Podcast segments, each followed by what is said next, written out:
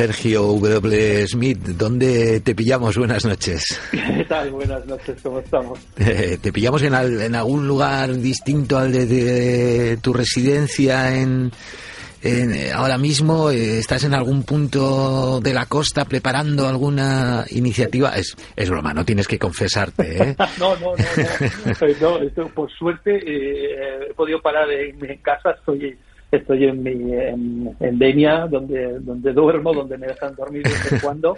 Y la verdad es que encantado de, de, poder pasar un poquito de tiempo y volver a sentar ideas y después de muchísimos días de, de networking de muchísimos eh, proyectos que, que puedan ir saliendo y de muchos viajes. Claro, fíjate, es que hemos estado hablando con, con Carlos Villoch hace nada, un ratín en, aquí en Ichastantac y que ha venido de hacer kitefoil en Baja California, en el mar de Cortés, y, nos comentaba que está calentando ya motores porque va a participar en la prueba de las Series que, que traéis a Onda Rivia, en fin, y, eso, sí, sí, muy, muy bueno, en fin, que ya empieza a hervir un poco el, el ambiente aquí y yo, eh, pues eso, digo que grande Sergio, que, que, grande la vela que tiene y que le impulsa y que le lleva a organizar eventos eh, náuticos deportivos y también de, bueno de los que tienen que ver con la gestión ¿no? de este mundo de la náutica que tanta importancia tiene porque hablábamos al principio también del programa con otro invitado el, el velero eh, Nacho Ortiz que nos comentaba hablábamos de la gestión de los de los de los clubs eh, náuticos y de cómo es importantísimo todo esto. Y, yo digo Sergio que qué importante es eh, coordinarse echarle un poco tú quieres de, de, pensar y de tener ideas no echarle un poco de, de, imaginación de, de, reflexión a esto de la de los deportes de, agua de mar. Y es precisamente lo que habéis estado haciendo en, en Puerto de Santa María no la semana pasada creo Sí, la verdad es que eh, se ha marcado un momento muy interesante dentro de la historia de, los deportes de agua porque eh, conseguimos aunar alrededor de una, de una mesa a, las, a todas las federaciones de deportes de agua de, este país para hablar sobre la salud del deporte, de cómo, dónde nos encontramos y para trabajar por una idea, por el bien común, ¿sabes? Es un, ha sido un momento realmente súper especial donde realmente pues eh, los, todos los presidentes y secretarios generales que pudieron asistir a que asistieron a, la, a, la, primera cumbre de presidentes de federaciones de deportes de agua en el puerto de Santa María realmente hicieron un grandísimo trabajo eh, y donde realmente se sacaron conclusiones súper interesantes que en breve sacaremos a través de la Asociación Española de Periodistas Náuticos. Ajá, porque fíjate, Sergio, lo hemos dicho muchas veces aquí eh, con otros amigos, eh, con navegantes, eh, con profesionales de la náutica, del, mundo de lo marítimo, también contigo, por supuesto, que estamos en un punto muy interesante, porque siempre que nos ponemos a hablar de, de la navegación o, de este tipo de deportes, hablamos con envidia de otras realidades, de la sobre todo, no sé, de Francia, de los países nórdicos, de, de, otros lugares, ¿no? Y, vivimos un poco, pues, con envidia eh, cómo se han extendido esos deportes sin perder valores, eh, cómo eh, se puede eh, o se trata de hacer además sostenible la práctica deportiva con, con, la preocupación cada vez mayor por el medio ambiente y por la mar, con otras actividades que también se desarrollan en la costa, en fin, que hay mucho sobre lo que reflexionar y pensar, ¿no? Y está bien que se, que se empiece a hacer y que se tenga incluso un modelo propio es que sin lugar a dudas, es que realmente los presidentes son los máximos exponentes de los deportes de agua en este país y realmente lo, su, una de sus funciones principales debería ser pensar y pensar en conjunto y pensar y trazar estrategias. Realmente eh, no perderse en lo que es la logística y la operativa sino realmente ser unos grandes pensadores de los deportes de agua. Eso es lo que realmente ayudaría mucho a que, que la cultura del mar se extendiese y se y fructificase por todo por toda la por todo el entramado social y ya llegaríamos a situaciones pues la como la que vive Nueva Zelanda, Australia, Francia, hay muchos casos de éxito en ese sentido. muy bien, pues tenemos un invitado.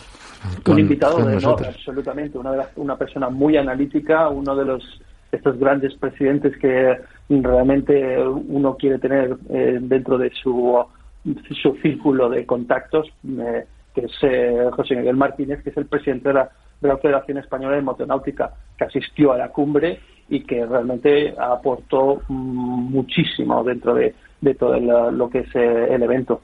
Muy bien, pues buenas noches, bienvenido a bordo, José Miguel. Hola, buenas noches. Eh, siendo, claro, la Federación de Motonáutica, fíjate, casi nada, ¿no? Porque eh, la venta de embarcaciones eh, bueno, principalmente la venta y el uso y el disfrute, ¿no? Está centralizada en las embarcaciones a, motor en nuestro país y en general en, todo el mundo. Y sin embargo, a mí se me ocurre, José Miguel, que, que la motonáutica está en, en, un punto interesantísimo, ¿verdad? Cuando en, en tierra estamos analizando modos alternativos al uso de combustibles fósiles para, para el transporte para la movilidad. En la náutica se está haciendo una reflexión paralela, ¿no? En la motonáutica.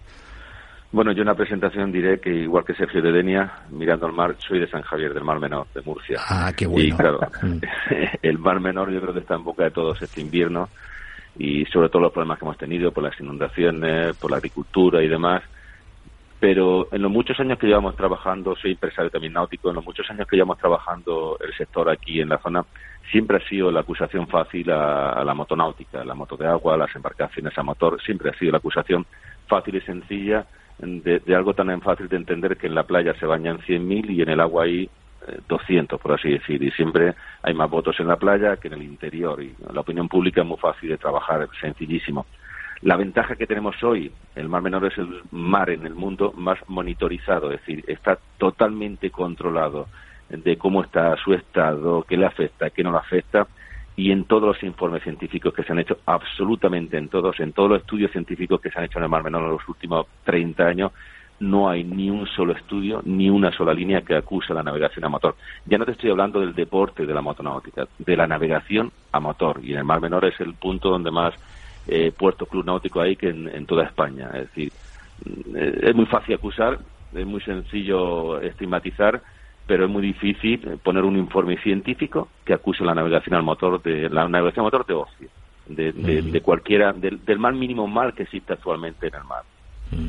Claro, pero es que lo que ocurre es, lo que lo que tú comentas, ¿no, José Miguel? Que eh, es como lo más evidente y como lo más fácil, porque eh, además, claro, meterse con sectores eh, tan potentes como la agricultura, ¿no? Que parece que está detrás de, hablando ya, concretando en el mar menor, ¿no? Parece que es uno de los grandes problemas de, de salud de, de, esa esquina tan tan maravillosa de, de la costa. pues solucionar el problema de la agricultura es como complicado, eh, como costoso a todos los niveles, exige mucho esfuerzo. En cambio, ponerle, ponerle el, dedo y señalar a, a, alguien que va con su lancha, ¿no? O que, practica su deporte es como, como muy sencillo. Claro.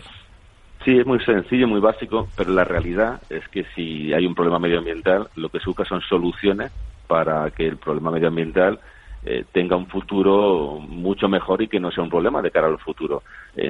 Entonces, cuando tú analizas eh, qué es lo que está pasando en el mar en las playas y demás, y pones todos esos informes encima de la mesa, nosotros hemos, acaba de aprobarse la ley integral del Mar Menor, eh, hemos negociado directamente con la comunidad autónoma, con los técnicos de medio ambiente y demás, y con los políticos, y al final termina y dice, somos conscientes que nada afectáis en vuestra actividad, insisto, navegación de recreo, ¿eh? no, ya no ni deporte, que somos una anécdota totalmente, en nada afectáis vuestra actividad náutica al medio ambiente y demás, evidentemente, pero está claro que a la hora de regular todos tenemos que ser parte y todos tenemos que aportar y, somos un sector que acusa muy directamente y aunque no tengamos ninguna responsabilidad sobre, sobre el medio ambiente, sí eh, tenemos que regular, autorregularnos como cualquier otro sector y en ese aspecto pues nosotros hemos sido partícipes de la negociación, de ser parte, pero después de muchos años que no han ido acusando directamente de, ser culpables de todo, cuando la realidad ha reventado aquí en el Mar Menor y se ha puesto toda la información de la mesa, la navegación de recreo ya hemos quedado un poquito apartados,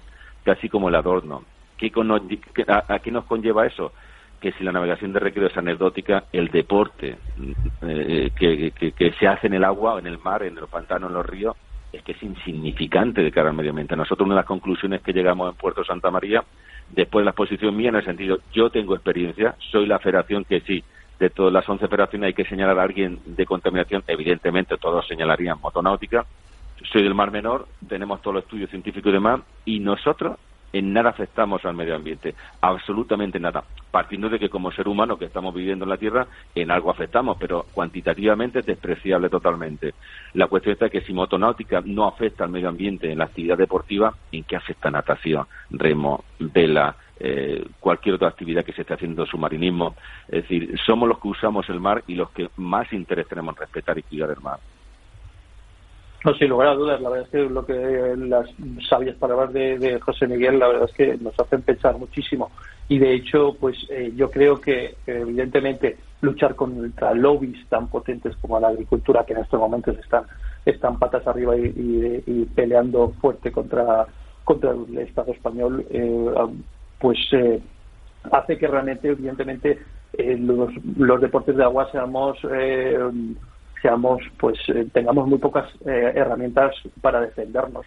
Pero, eh, no obstante, también eso hay una cosa que creo que deberíamos poner en valor y es una de las cosas que durante la, el simposio de Federaciones de Deportes de Agua se expuso.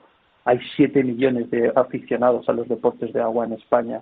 No estamos, no estamos hablando de, de, cuatro chalaos que están ahí haciendo cosas en el agua. Estamos, las federaciones representan a un montón de personas, un montón de aficionados, de deportistas que eh, sin lugar a duda hay que poner en valor. Y eh, hay que ponerlo en valor ante ante los departamentos y ante, ante el Estado español para que realmente eh, empiecen a, a, valorarnos y a pensar en nosotros a la hora de empezar a regular y, de, generar y de ser parte de la solución de los problemas que existen en estos momentos.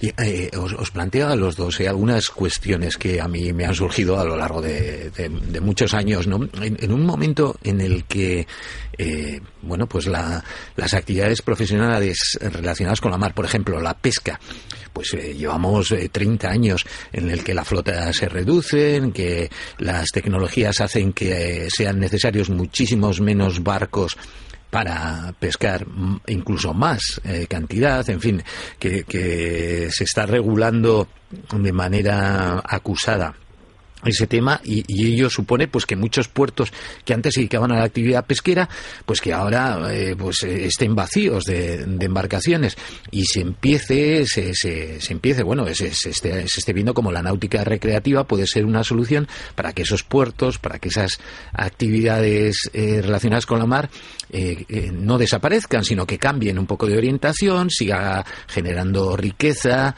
y, y los puertos no, no tengamos una una, costa vacía, lo mismo que hay un interior vacío, ¿verdad? Eh, la, la motonáutica eh, y entendida como, bueno, pues eh, no, como una actividad eh, exclusiva de, de, lujo, de, millonarios, de, grandes barcos, de grandes yates, ¿no? Aquí, por ejemplo, en, en Euskadi es muy típico el, la pequeña embarcación que sirve para, para salir a pescar unos chipirones, ¿no? A, dar un paseo que nada tiene que ver, pues eso, con el gran lujo y el, y el boato, pero puede ser una actividad económica que ayude a, a no perder el vínculo con la mar en estos lugares, ¿verdad, José Miguel? Yo creo que a veces vivimos en un país de mar y no miramos al mar. Es decir, si quitáramos Portugal y los Pirineos, prácticamente somos una isla. Es decir, la costa que tiene España con las Canarias y con Baleares es, brutal. Es decir, hace unos años estuve en Nueva Zelanda. En Nueva Zelanda hay más de una embarcación por persona. En, allí si, circula por Nueva Zelanda náuticas, puertos, marinas secas, embarcaciones con remolque, en cualquier jardín hay una embarcación. Es decir, la filosofía del mar está muy, muy lejos de lo que nosotros entendemos. Es decir, no, no vivir de cara al mar estando rodeado de agua no tiene tampoco mucho sentido. Evidentemente, algo se habrá hecho mal entre todo en el pasado. La cuestión está que en esta época en la cual se está mirando bastante el tema del medio ambiente, primero hay que situarlo en una posición, ya la motonáutica, cualquier actividad deportiva del mar, en la cual una vez que queda claro que no somos contaminantes eh, proporcionalmente eh, a, lo que realmente está haciendo eh, daño al mar o a las playas, sí que se nos contemple como un, como un sector en el cual sea educativo, es decir, no somos contaminantes, pero estamos allí.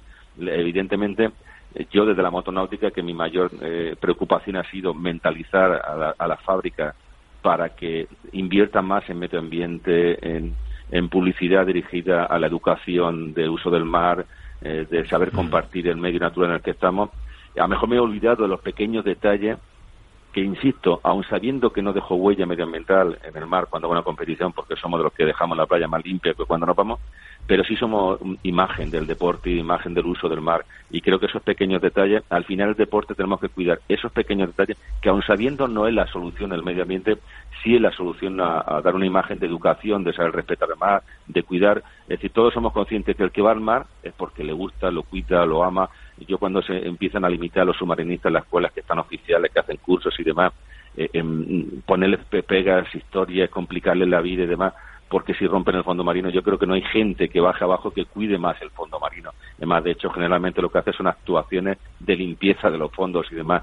Si cualquier actividad deportiva y de la motonáutica en general, es decir, debe contemplarse como una actividad que es necesaria para, para este país y que también es necesaria en cuanto al medio ambiente porque debemos dar ejemplos. Y por la carretera se ha visto muchas veces los moteros que se saludan con el brazo. En el mar nos pasa lo mismo. Tú te cruzas con un barco y lo normal es saludar tú no vas por la carretera con tu coche y paras en un semáforo y saludas al, del coche que está al lado. Mm. La educación en el mar es distinta y el concepto de náutico es muy distinto. Entonces, intentar aprovechar y saber mm, dar valor del medio ambiente e intentar educar a la gente de que esa educación medioambiental tiene que ser para nuestra vida en general, de, cualquier uso que hagamos, de cualquier residuo que tengamos en casa.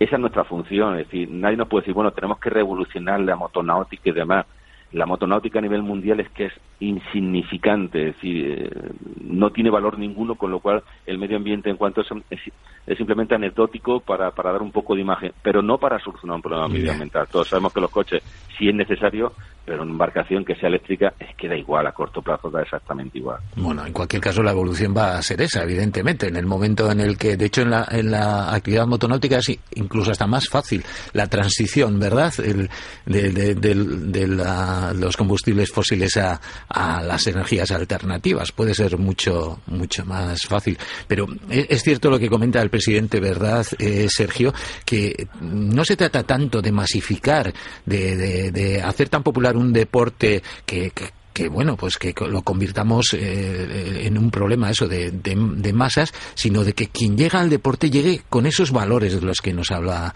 José Miguel, ¿no? De respeto por el medio, de, de respeto entre quienes lo practicamos. Sin lugar a dudas, la verdad es que, a ver, primero la, base del deporte, hacer deporte evidentemente ya forja un carácter, ya te, te, imprime uno, unos valores y evidentemente eh, eso si, si, desde las federaciones y desde toda la gente, todos los aficionados a los deportes de agua empujan en ese mismo sentido, pues eh, lo que vas a conseguir y lo que se consigue evidentemente es que toda la gente de mar tiene un carácter especial, eh, tiene muchísimo más empatía respecto al medio, al medio donde ellos eh, están disfrutando de su, de su ocio. Y eso es, es tremendamente importante.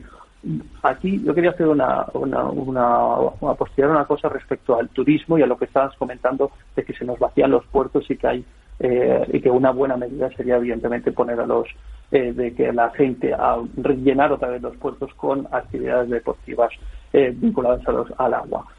El turismo es fundamental, es un turismo es fundamental y para, para esa transición pero aquí ante eso evidentemente todo el mundo lo que nos lo vivimos día a día es que contamos con un exceso de regulación eh, en, en, los estamentos en la administración pública y, y, eso eh, complica muchísimo yo creo que realmente debería se debería trabajar por facilitar eh, que las empresas y que los deportes de agua llegaran de una forma más fácil al público en general.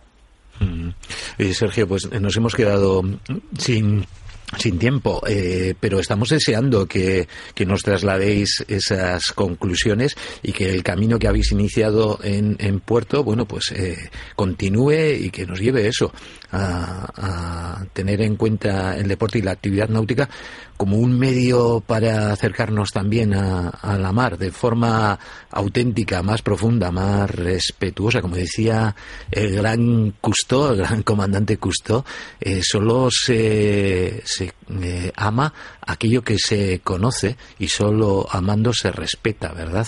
Así que pongámonos todos en el camino de, del conocimiento y acabaremos amando y respetando el medio marino. Muchísimas gracias, José Miguel. Gracias a vosotros. Y Sergio, nada, eh, seguimos hablando en unos días contigo. Allá, Perfecto. allá donde te encontremos. Un abrazo muy fuerte. Un abrazo, buenas noches. Estás escuchando Onda Vasca. Contigo siempre, Onda Vasca. Estás en sintonía con Onda Vasca. Esta es la radio con la que cuentas, Onda Vasca. Estás en sintonía con Onda Vasca. Onda Vasca, la radio que cuenta contigo. Por la mañana también, con Onda Vasca. Por la tarde, con Onda Vasca. Y el fin de semana, tu compañía, Onda Vasca. Esta es la radio con la que cuentas, Onda Vasca. Estás en sintonía con Onda Vasca. Contigo, siempre, Onda Vasca. Esta es la radio con la que cuentas, Onda Vasca. Onda Vasca, la radio que cuenta contigo. Síguenos en directo y si no, descárgate todos los contenidos en ondavasca.com o en el canal de Onda Vasca en iVoox. Onda Vasca es la radio que cuenta.